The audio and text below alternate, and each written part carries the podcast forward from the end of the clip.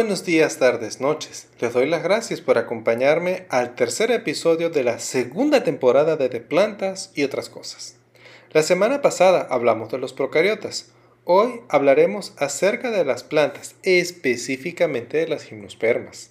Algunas de las cosas que te voy a comentar son repasos de lo que ya te platiqué en episodios de la temporada anterior, en especial el de musgos afines y el de lechos, licopodios y cerragineles. Sin embargo, es necesario recordarlo para estar en contexto con respecto a otros elementos que introduciré en este episodio. Así que vamos a empezar. Como te imaginarás, la vida sobre la Tierra, tal como la conocemos, no sería posible sin las plantas. Las plantas no solo ofrecen alimento, sino que gracias a ellas los ecosistemas terrestres son entornos tridimensionales complejos con multitud de recursos e interacciones posibles con hongos, bacterias, protozoarios, procariotas, vertebrados e invertebrados, entre muchísimos otros grupos. La interacción entre las plantas y los demás reinos, en especial los animales, llevó al desarrollo de las formas de vida y ecosistemas que vemos hoy. Pero este no fue un cambio instantáneo, sino resultado de cientos de años de evolución que te resumiré recopilando un poco de Paleozoico. Ordovícico, silúrico, devónico, carbonífero y pérmico son periodos de Paleozoico, así como también del Mesozoico, principalmente del Triásico y el Jurásico. En esta reseña omito el Cretácico, que es el último periodo del Mesozoico, porque ese lo vamos a platicar en el contexto de la evolución de las angiospermas del el siguiente episodio al otro. El siguiente está dedicado a procariotas, por eso el, el, desfase. Las primeras plantas invaden el medio terrestre en el Ordovícico, que abarca el periodo desde 485 a 443 millones de años antes del presente. Durante este periodo los principales fósiles marcadores son los graptolitos, que eran encordados coloniales, y los conodontes, que son vertebrados verniformes. Estos fueron organismos marinos. La parte media del Ordovícico fue un periodo complejo. Todavía no había vida en la superficie de la Tierra como la conocemos hoy. Es posible que la Tierra estuviese cubierta por comunidades de hongos, bacterias y algas que podrían haber sido similares a las alfombras esponjosas de microorganismos que aún es posible observar en algunos lugares desérticos. Durante este tiempo, los ecosistemas globales vivieron eventos de diversificación que llevaron a triplicar la variedad de seres vivos, al menos en los mares. Hay un incremento importante del número de linajes de invertebrados. Entre otros grupos aparecen los foraminíferos. Es posible que entre los eventos que promovieron la diversificación se encuentran el endemismo y los elevados niveles del mar. La radiación de este periodo fue, a diferencia de la del Cámbrico, a niveles taxonómicos bajos.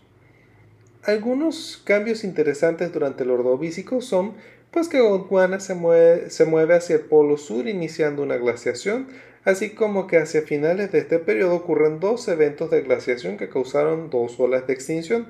Las extinciones del ordovícico afectaron principalmente a los organismos marinos, aún era muy pobre.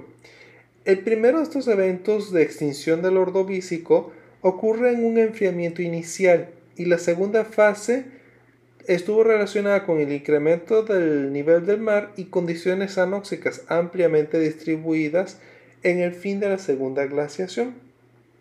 Estos eventos de extinción en conjunto califican como uno de los mayores en la historia de la Tierra.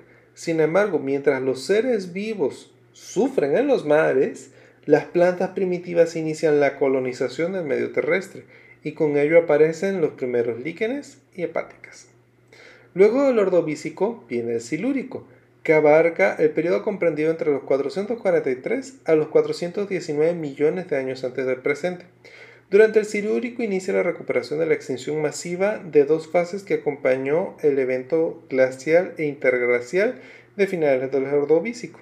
De hecho, el inicio exacto de este periodo se encuentra en un punto donde hay un evento generalizado de anoxia oceánica que produjo vastos yacimientos ricos en hidrocarburos. Durante el Silúrico, las variaciones climáticas latitudinales son similares a las que existen hoy y además había glaciares, sobre todo a los 65 grados de latitud, y había regiones áridas alrededor de los 40 grados de latitud. Durante este periodo, Gondwana se mueve al sur y se forma la Eurasia por la convergencia de Siberia, Laurentia, que corresponde a lo que hoy es América del Norte, y Báltica, que corresponde a lo que es hoy Europa. Una cosa interesante del mundo marino es que en este periodo la diversidad de graptolitos tuvo dos picos, ambos seguidos de caídas abruptas. Además, los mares del Silúrico tuvieron una variedad amplia de peces no mandibulados y de peces mandibulados, que aparecieron hacia finales de este. En la Tierra surgen las primeras plantas vasculares, riniofitas, licofitas, estas plantas llegaron a ser tan comunes que sus esporas se encuentran ampliamente dispersas por el mundo en ambientes terrestres y costeros. Un fósil representativo de las primeras plantas vasculares es Coxonia. En la Tierra, durante el tiempo en que vivieron estas primeras plantas, el clima fue en general cálido con solo un periodo breve en el que la temperatura tendió a disminuir. Este periodo concluye con el primer ecosistema terrestre verdadero funcionando, ya que hay animales como los miriápodos eh, interactuando con plantas, y también concluye este periodo con una catástrofe llamada evento Clonk, en la que ocurre una perturbación del ciclo de carbono y por lo mismo un enfriamiento rápido que marca el inicio del Devónico. Del Silúrico sigue el Devónico. Este periodo abarca de los 419 a los 358 millones de años antes del presente. Durante este periodo, desde el punto de vista climático, el Devónico temprano y tardío fueron más bien cálidos, mientras que el Devónico medio tendió a ser frío. En Gondwana es posible que se experimentaran episodios de glaciaciones durante el Devónico tardío y el Carbonífero temprano. Además, durante este periodo se inicia la formación de Pangea y con ello de sistemas de cordilleras, con todo lo que esto implica. Hacia mediados del Devónico se extinguen los graptolitos, pero incrementa la diversidad de amonoides. Es interesante que en los ecosistemas marinos los depredadores eran como grandes escorpiones, como nautiloides ortocónicos, así como diversidad de peces y organismos relacionados. Durante este periodo se diversifican los peces óseos, así como en la primera mitad del Devónico son comunes los peces con armadura tipo traspidomorfos.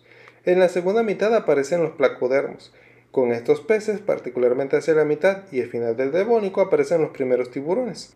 Un patrón interesante es que el Devónico se caracteriza por, un incremento en el tamaño promedio de los vertebrados marinos, hasta que de manera repentina hacia finales de este simplemente colapsan. Mientras todo esto ocurría en los mares, en la tierra las plantas se hacen progresivamente más complejas y surgen los primeros árboles y con ellos los bosques. Un fósil de planta representativo que corresponde a finales del Devónico medio es Archaeopteris. No lo confundas con Archaeopteryx, termina en X este último, que es un fósil de aves. Esto este cambio de, eh, de, plantas herbáceas ya más bien hacia plantas arborescentes o árboles se relaciona a su vez con la aparición de suelos más maduros y posiblemente también se relacione con los eventos de enfriamiento hacia finales del Devónico tardío. Recuerda que los suelos maduros son consecuencia de la actividad biológica de bacterias, hongos y por supuesto de las plantas. La interacción entre ellos es lo que genera realmente los suelos maduros. Durante el Devónico también evolucionan insectos, arañas y aparecen los primeros tetrápodos semiacuáticos, que se hacen más comunes hacia finales del Devónico tardío. Todo esto está relacionado con el desarrollo de los primeros bosques. Aquí quiero destacar que si bien las primeras plantas invaden el medio terrestre durante el Ordovícico y en el Silúrico hacen su aparición las primeras plantas vasculares, es hasta el Devónico que son capaces de alcanzar mayores tallas y a partir de ahí empieza una diversificación espectacular que se manifiesta de manera elocuente en los bosques de Arcopteris, que dominaron a Gondwana durante finales del Devónico y todos los grupos que aparecieron posteriormente.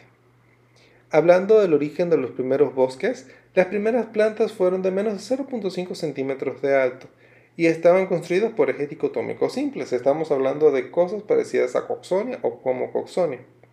Plantas con arquitectura más robustas no son comunes sino hasta cerca de finales del Devónico temprano. Parte de esto está relacionado con la capacidad de tener un patrón más complejo de ramificación como consecuencia del incremento en la complejidad de los meristemos apicales. Estos nuevos patrones de división satisfacen las necesidades de soporte y conducción que se hicieron más comunes en plantas como las trimeriophytas, helechos cladoxylópsidos y licopodios cormosos, que llegaron a tener 2 o 3 metros de alto. Cuando hablamos de complejidad en los meristemos, te recuerdo que en las briófitas el meristemo apical está compuesto por una sola célula.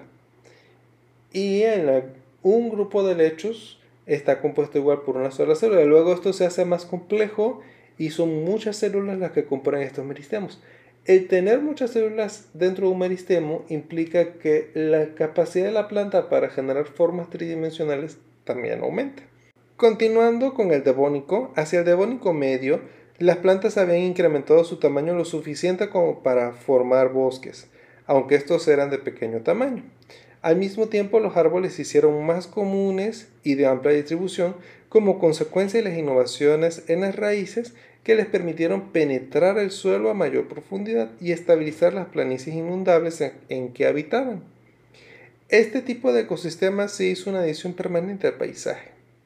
Durante el Devónico tardío aparecen las progimnospermas, tipo, tipo arcopteridos, que alcanzaron los 20 a 30 metros de alto y que fueron los verdaderos árboles que conformaron los extensos bonsai, que estamos hablando de Arcopteris. También habían helechos con semillas con formas arbustivas, así como calamites gigantes y varias lianas leñosas y helechos rizomatosos. Aquí hay que destacar que algunas innovaciones interesantes de las progimnospermas son el desarrollo del eustele, de la madera y de la corteza. La madera es consecuencia de la actividad del cambium vascular y la corteza o corcho se debe al cambium del corcho. La madera, que es el centro del tronco, se encarga del transporte de fluidos y el corcho principalmente es una capa protectora renovable aunque puede participar también en el, almacenamiento de productos de reserva como el almidón. Las progimnospermas fueron intermedios entre los helechos con semilla y las plantas con semillas. Su carácter distintivo de otras plantas leñosas de este mismo periodo es que producían floema secundario, aunque quizás su innovación evolutiva más importante fue el cambio vascular bifacial. Es bifacial porque produce tanto gilema secundario hacia adentro como floema secundario externamente. Este grupo al parecer da origen a las lignofitas o plantas con madera, que es un linaje monofilético que comparte precisamente el cambium vascular y el cambium de corcho. El crecimiento producido por estos meristemos intercalares se conoce como crecimiento secundario. Debo recordarte que el cambium vascular es una vaina o cilindro hueco de células que se desarrollan dentro de los tallos y raíces como una capa continua entre gilema y el floema, en donde el gilema es interno y el floema es externo. Este meristemo intercalar es propio de las espermatofitas eustélicas. Las progimnospermas aneurofitas y los helechos con semillas fueron plantas arbustivas, con un menor crecimiento del cambio, pero con redes de corteza profusamente conectadas o interconectadas con los haces vasculares, que las hicieron bastante flexibles. Curiosamente, estas plantas tenían un patrón de ramificación desigual que producía solo dos resultados, o árboles fuertemente ramificados o troncos no ramificados con una corona de hojas al final. Normalmente estos árboles formaban conjuntos densos, en los que al estar agregados se daban soporte unos a otros. Los árboles cladoxilópsidos tenían troncos densamente ramificados, no muy altos, unos 2 a 3 metros, con bases robustas de donde las raíces ramificadas emergían Internamente las ramas tenían conjuntos de gilemas separados pero interconectados. La médula de estos frecuentemente estaba conformada por un tejido laxo y el córtex era mayormente parenquimatoso. Las fibras se encuentran ausentes. Este en este grupo no hay cambios de corcho. Los grandes árboles dieron sombra y generaron microclimas que permitieron a los vertebrados explorar la Tierra. Imagínense estos bosques densos conformados por progimnospermas y otros grupos. Eventualmente estas comunidades fueron tan exitosas que sus restos formaron los pantanos de turba que posteriormente se transformaron en yacimientos de carbón que actualmente son, son explotados.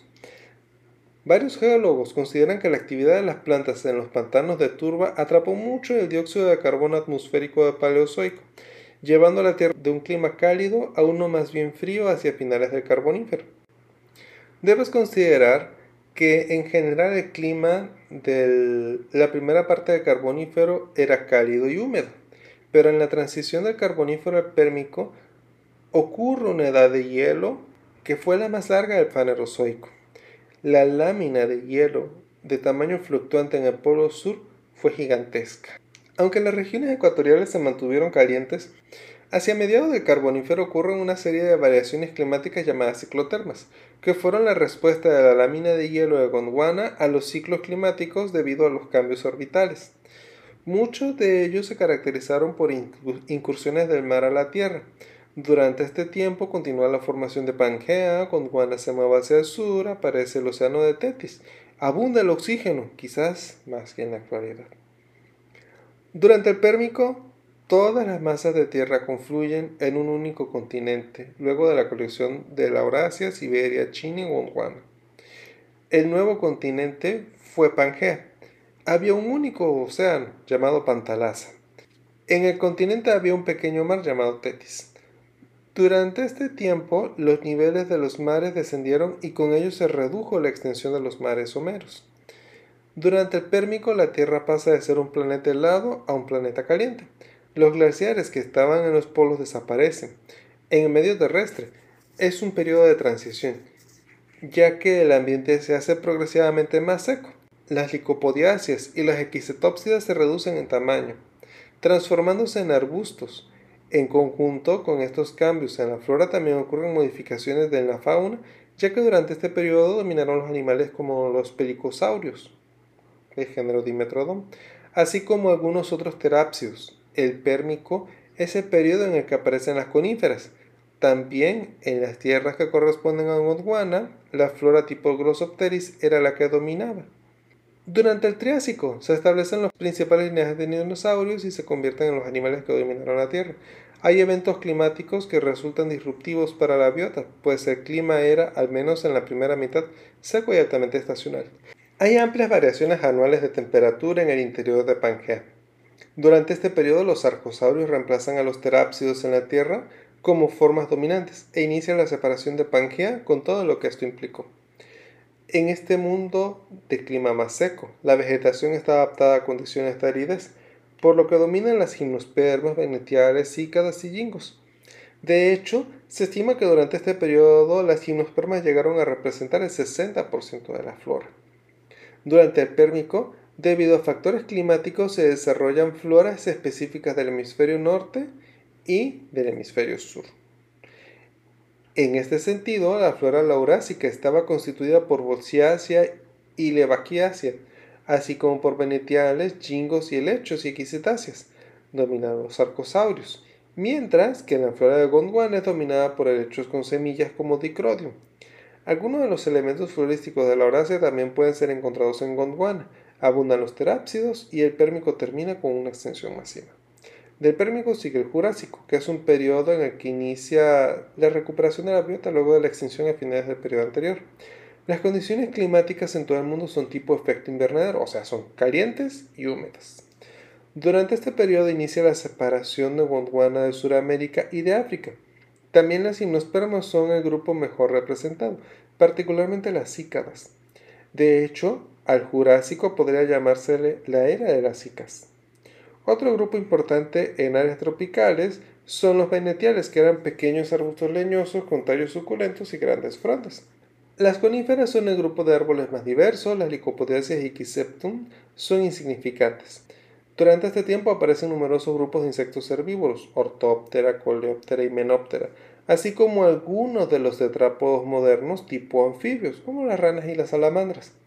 Durante el Jurásico, los protomamíferos trilodóntidos hacen su aparición. Son el último grupo de terápsidos no mamíferos. Luego de esto, sería necesario platicar acerca del surgimiento de las angiospermas, pero eso será en una próxima emisión. Ahora nos vamos a a concentrar en la semilla. La reproducción clonal fue muy común en los grupos de herbáceas del Devónico. Sin embargo, la mayor parte de los árboles liberó esporas como único medio de reproducción. La distancia que podía recorrer una espora estaba relacionada con su tamaño, flotabilidad, velocidad del viento y la altura de la cara liberada. Quizás por ello hay dos síndromes que caracterizaron a los primeros árboles, las homosporas de vida libre que eran pues gametofitos de vida libre, potencialmente bisexuales, y las heterosporas de vida libre, que son más dependientes de las reservas proporcionadas por los progenitores. El último síndrome, el de las heterosporas, al parecer estuvo relacionado con la aparición de los árboles y también la evolución de la semilla. Hacia finales del Devónico, la heterosporía de las plantas estaba establecida y es única porque tanto el gametofito femenino como el masculino son parásitos, lo que hace que su desarrollo sea independiente de la disponibilidad de agua, luz, mutualismo con hongos y otros factores. El siguiente paso que estuvo íntimamente vinculado con el desarrollo de la heterosporia fue la aparición de las semillas en las gimnospermas, y es posible que esto fuese una adaptación a ambientes más secos. La semilla es una adquisición clave desde el punto de vista evolutivo, porque provee protección al embrión contra daños mecánicos, deshidratación e incluso depredación. La semilla funciona como una unidad de dispersión, sea por factores bióticos o abióticos, y según el síndrome de dispersión son los cambios generados en la cubierta de la semilla. La semilla usualmente está asociada a mecanismos de latencia que permiten que germine solo cuando el momento es el idóneo para el establecimiento de la planta. Además, las semillas usualmente van equipadas con reservas alimenticias que son utilizadas por el embrión en las primeras etapas de su establecimiento. Considera que todas las plantas con semillas son heterospóricas, es decir, producen micro y megasporas, que dan lugar a micro y megametofitos. Hay helechos heterospóricos, pero no hay en el presente pteriofitas con semillas. Y la producción de semillas es una forma extrema de heterosporia, en la que el óvulo es modificado hasta convertirlo precisamente en una semilla. Por ello, hay quien dice que la semilla es un óvulo maduro que fue fecundado y se transforma en un embrión. La evolución de las semillas es algo complejo, que aún no se ha podido elucidar con toda claridad. Sin embargo, se han propuesto algunos eventos que podrían haberse asociado a la aparición de estas. Primero, que las megasporas fueron retenidas dentro del megasporangio. El megasporangio, que hace esto, posiblemente era carnoso y en las plantas modernas recibe el nombre de nucela. Posteriormente ocurre una reducción en el número de células madre de las megasporas en cada megasporangio. También ocurre una reducción en la supervivencia de las megasporas. Solo sobrevive una de las cuatro megasporas que se producen vía meiosis por cada célula madre de, las megasporas. Recuerden que la meiosis, una célula que entra en meiosis produce cuatro células. De esas, tres este, desaparecen. Como consecuencia de los eventos previos, posiblemente ocurre la formación del gametofito femenino dentro de la megaspora funcional.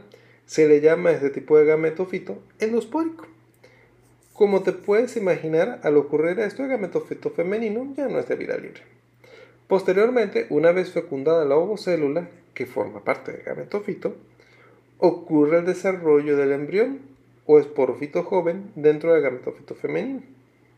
En conjunto con lo anterior ocurre la formación de un tegumento que cubre por completo el megasporangio, excepto en su única abertura, el micrópilo. Del mismo modo ocurre una modificación del ápice de la megaspora, para recibir a las microsporas o granos de polen. Ahora te voy a platicar de algunos caracteres interesantes que posiblemente están asociados a la formación de la semilla. Primero la gota de polinización, que es una gota de líquido secretada por el óvulo joven a través del micrópilo. La gota está compuesta por agua, azúcar y aminoácidos y se forma por la ruptura de las células del extremo distal de megasporangio. La cavidad que se forma por esta ruptura se denomina cámara de polinización. La gota de polinización transporta el polen a través del micrópilo y puede mantenerlo vivo por varios meses, en lo que ocurre la fertilización del óvulo. Este carácter actualmente es propio de las gimnospermas.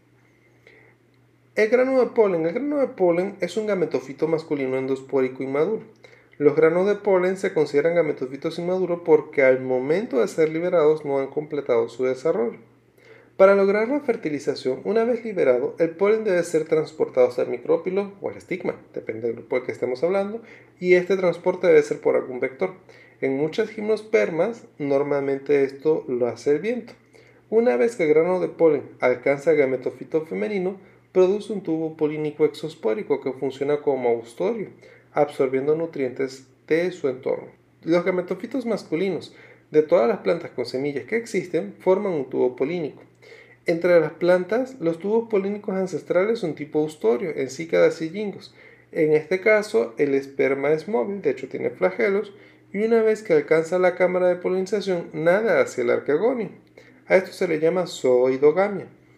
En las coníferas, el tubo polínico funciona más bien como un austorio, pero el esperma es inmóvil, por lo que el tubo se encarga de llevar los núcleos espermáticos hasta el arquegonio.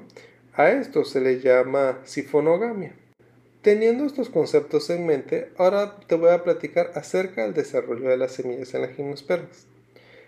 En las gimnospermas, antes de que el óvulo esté completamente maduro, exuda entonces esta gota de polinización. Esta gota se encarga de recibir los granos de polen. La gota de polinización tiene una consistencia viscosa, por lo que los granos de polen que son llevados por el viento ahí quedan atrapados, literalmente quedan pegados. Pasado un tiempo, la gota de polinización será reabsorbida por el óvulo y los granos de polen quedarán almacenados en la cámara de polinización. Una vez que ha ocurrido la polinización, es que el megasporocito se desarrolla dentro del megasporangio del óvulo. El megasporocito, o célula madre de las megasporas, es una sola célula que entra en meiosis para producir cuatro megasporas haploides. A este proceso se le conoce como megasporogénesis. Tres de las megasporas que se producen abortan y solo la que está más alejada del micrópilo continúa su desarrollo.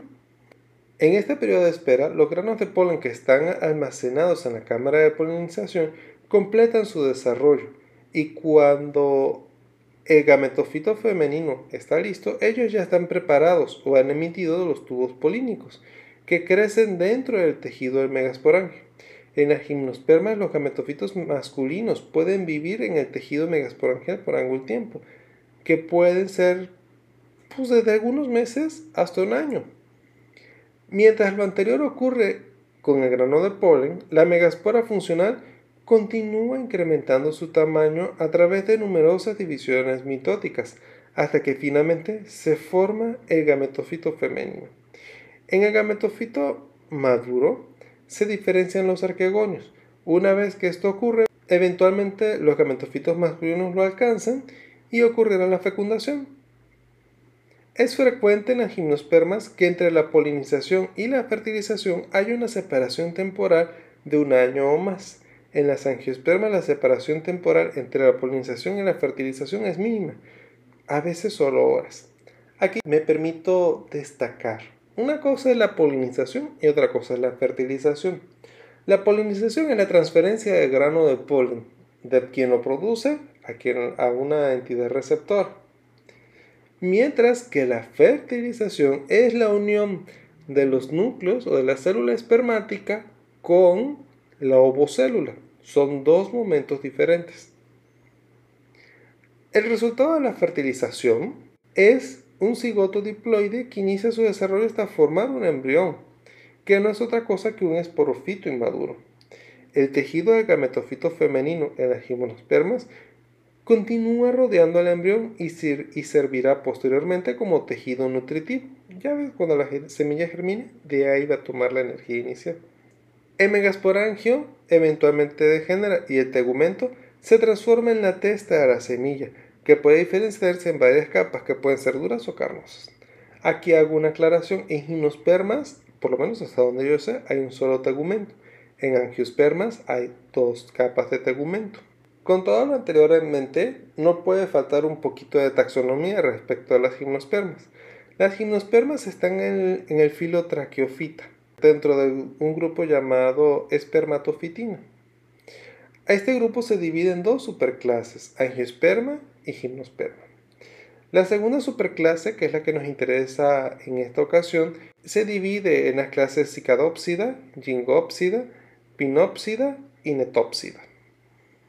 Las gimnospermas son evolutivamente las hermanas de las angiospermas y su nombre significa semilla desnuda, lo cual hace referencia a la ausencia de carpelos y de cualquier tipo de cubierta protectora alrededor del óvulo al momento de la polinización más allá de los tegumentos, es lo único que hay. Las gimnospermas son plantas con semillas, pero sin flores. Recuérdalo. A continuación te presentaré las características de las clases, mas no entraré en detalles a nivel familia. Fíjate, la primera clase que te menciono es Cicadópsida. A este grupo también se le conoce como cicadales, cicadofita o simplemente cicas. Es un linaje antiguo, monofilético, comprendido actualmente por 320 a 340 especies en 11 géneros. La cicadópsida, aunque fueron de amplia distribución, actualmente están restringidas a partes del sureste de América del Norte, de Centroamérica, algunas islas del Caribe, Suramérica, este y sureste de Asia, Australia y parte de África. La mayor parte de las especies de este grupo tienen usos, sean alimenticios u ornamentales.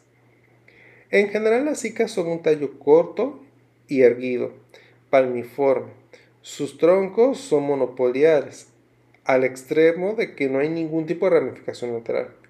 Una buena parte del tallo subterráneo. Las hojas están dispuestas en filotaxis espiralada alrededor del tronco y son principalmente pinnaticompuestas. Solo Bowenia tiene hojas bipinnadas. Las hojas exhiben venación circinada, como algunos helechos. Las especies conocidas de este grupo son dioicas. Todas las cicas tienen conos o estróbilos masculinos o estróbilos femeninos. Los gametos masculinos de este grupo son flagelados y el tubo polínico funciona como un austorio, o sea, isoidogamia. Esta clase se divide en dos familias, Cicadacia y Samiacia. Gingopsida es la siguiente clase.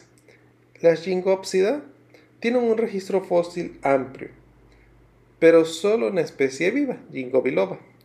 Esta especie crece de forma natural solo en regiones remotas de China, aunque como ornamental se le encuentra prácticamente todo el mundo. Ginkgo biloba es una especie arbórea con tallos altamente ramificados. Se le puede reconocer fácilmente por sus tallos cortos y largos junto con sus hojas con forma eh, de abanico, bilobuladas y con una nerviación inconfundiblemente dicotómica. Jingo es dioico y su esperma es móvil, o sea, flagelado, que hay zooidogamia. El tubo polínico en este linaje funciona como un austorio. Una curiosidad respecto a Jingo biloba es que el individuo masculino tiene unas estructuras parecidas a estróbilos, mientras que el femenino carece por completo de algo equivalente. Más bien lo que tiene son dos óvulos al final de cada rama. La siguiente clase es pinópsida. Quizás sean las gimospermas que te resulten más familiares. Las coníferas son un linaje monofilético y muy antiguo.